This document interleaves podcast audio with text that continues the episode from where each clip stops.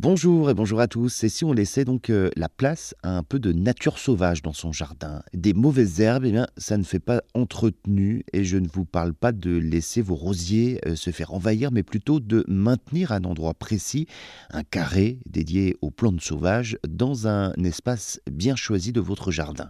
Les plantes sauvages peuvent apporter beaucoup à votre jardin. Les pratiques agricoles intensives et la forte activité de construction ont fait disparaître une grande variété de biotopes.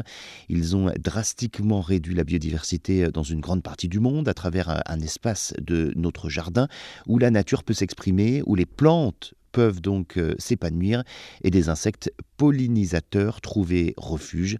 Vous contribuez alors à votre petite échelle à maintenir la biodiversité. Les plantes sauvages pourront donc apporter une transition entre un espace et un autre, comme une haie, une pelouse par exemple. Selon vos préférences, installez votre espace sauvage dans un endroit caché de votre jardin ou alors plus visible et plus accessible. Choisissez un endroit difficile d'accès et difficile d'entretien comme une pente d'un talus par exemple, ou un endroit qui ne vous inspire pas d'idées, comme un espace à l'ombre ou alors le coin le plus éloigné de votre maison.